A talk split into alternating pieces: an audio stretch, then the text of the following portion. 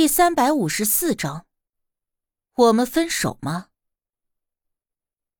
大姑说：“对于无忌为什么会在几年前突然选择进入村里人的视线这件事，她也不是很清楚。只是之前大姑有问过他一句，无忌说是要找一个人，但至于要找谁，又究竟有没有找到，那就不清楚了。他要找人。”找人跟在这村子出入有什么关系呢？我想不明白。大姑也皱着眉头想了想，会不会他要找的人其实就在这个村子里？应该不会吧？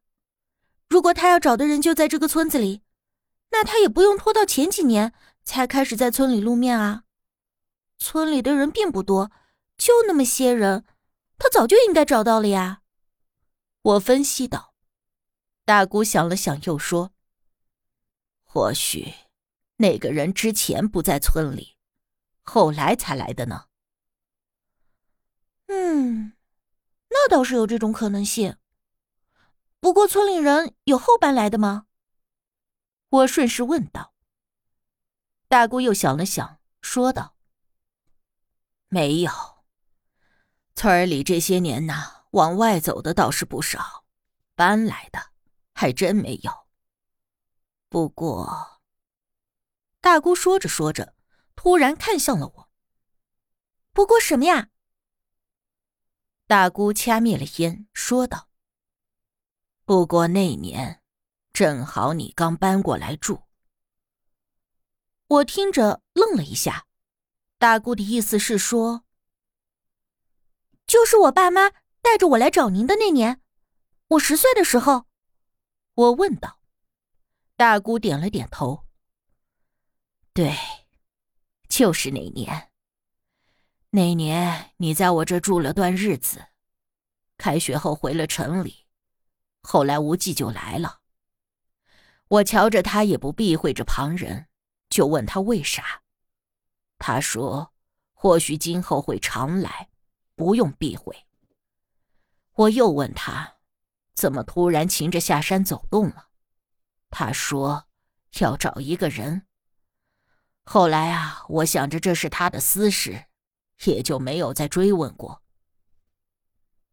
那，按您的意思就是，他要找的人可能是我。跟大姑说话，我也从不避讳着。我猜想，确实有这种可能性。那几年，每年你回城里之后，无忌就会来村子里住上两天。我们闲聊的时候说起你，他那性格你也知道，对什么人什么事儿都漠不关心的。但是他却常常问你的事儿，显得对你很关心。当时我也没有多想。如今说起这事儿来，我听着。一脑门子的浆糊。难道无忌找的人真的是我？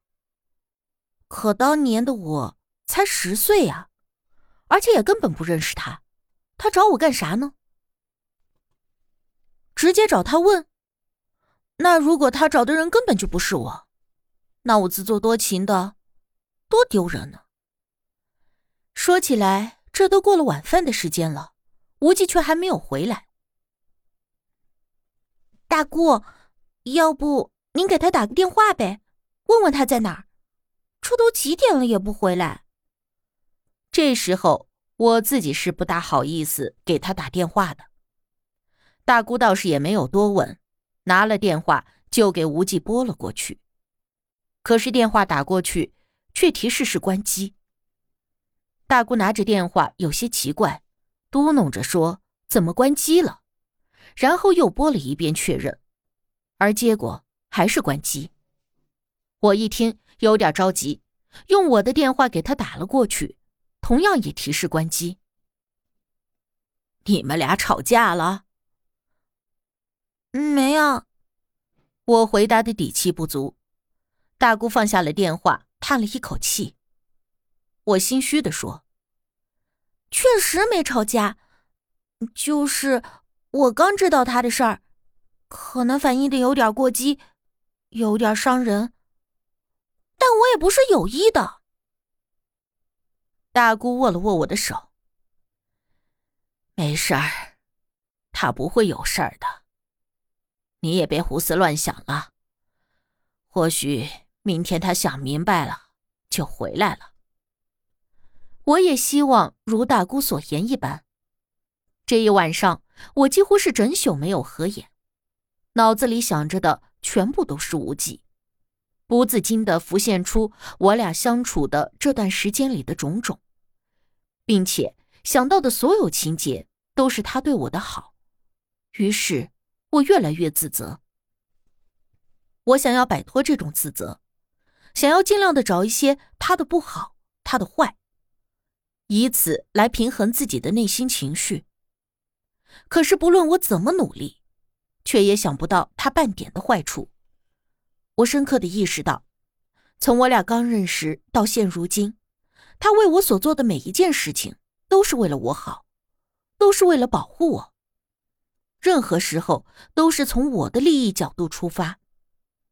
我懊恼的在炕上翻来覆去的，自责自己的过激反应让他伤心难过。不然，他也不会真的离开。而且，我很怕，他会不会真的走了，像他自己承诺的那样，永远的离开了我的生活，在我有生之年不会再出现在我的视线中。我知道，只要他想要做，就一定能够做得到。无忌啊，无忌，你最起码给我一个道歉的机会也好啊。翌日。天还没亮，我就早早的起来了，急拉着鞋子，悄摸声的偷着去开无忌那屋的门。可是门一打开，被褥整齐的叠放在角落里，一切还跟昨天一个模样，就连他的东西也都没有挪动过地方，只是他的人却不见了，他一夜都没有回来。大姑说：“你再给他打一个电话试试。”我已经试过了，还是关机。我颓丧道：“我突然有一种很不好的感觉，好像我真的再也见不到他了。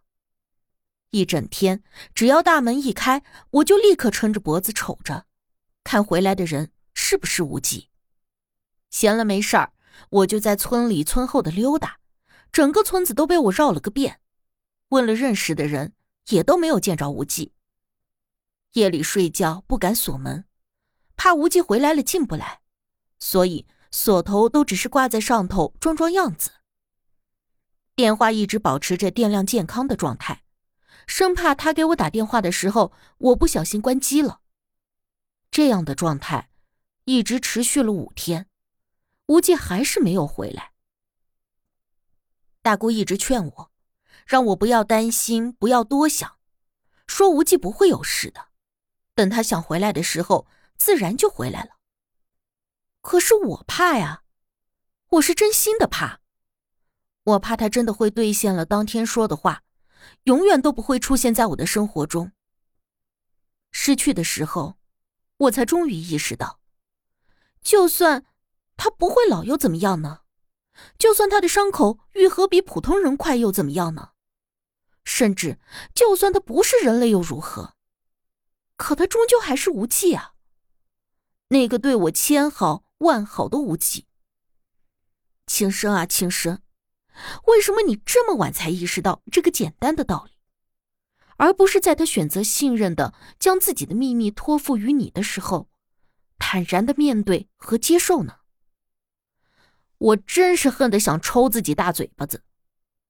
无忌的电话一直都打不通，我只能够给他留了信息。向他道歉，我的狭隘和无知，告诉他，不论他还有多少秘密，我都愿意坦然的接受和面对，只要他还是他。因为离回学校的日子已经不远了，我只能够选择先离开东坎子村，回到了城里。我爸来接我的时候都吓了一跳，说我这才几天，怎么就瘦成了这样，脸色蜡黄的，像是生了重病。我没让大姑告诉我爸实情，只是说这几天特殊情况有点不舒服而已。我爸那人心眼宽，见大姑也说我没事儿，他便也没再多问，只是奇怪的问：“怎么没有看到无忌？”说平时我俩都是形影不离的。我听着他这话呀，顿时一阵心酸，眼泪含在眼圈里，涩得我的眼眶疼得要命。我别过头去，紧咬着唇，沉默了半晌，才终于控制住了情绪，说道。他有事儿，离开几天。哦，这样啊，也是。小吴那孩子本事大，可不像你这半大的孩子，一天天的闲得屁颠儿屁颠儿的，眼瞅着都要开学了，你可得收收心啊。我后来也没有听清我爸在说啥，只是偶尔的听到他说起了无忌。我发现，如今我只对这两个字最为敏感。也是这两个字让我听了心里最难受。回城以后，我装作若无其事的准备一切开学的所需。原本还计划着，等回到了城里，让无忌开车陪着我到处转悠买东西来着。可如今无忌不知身在何方，我也没有了好心情。我妈心思相对敏感，有一天我听见她在房间里问我爸。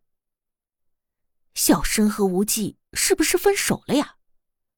你说这孩子一天一天魂不守舍的，还装着没事人一样。哎呦，我这当妈的呀，看着心疼，又不忍心问，真是急死个人呐！我听着心里也发苦，无忌连个说分手的机会都没有给我，我还能怎么着呢？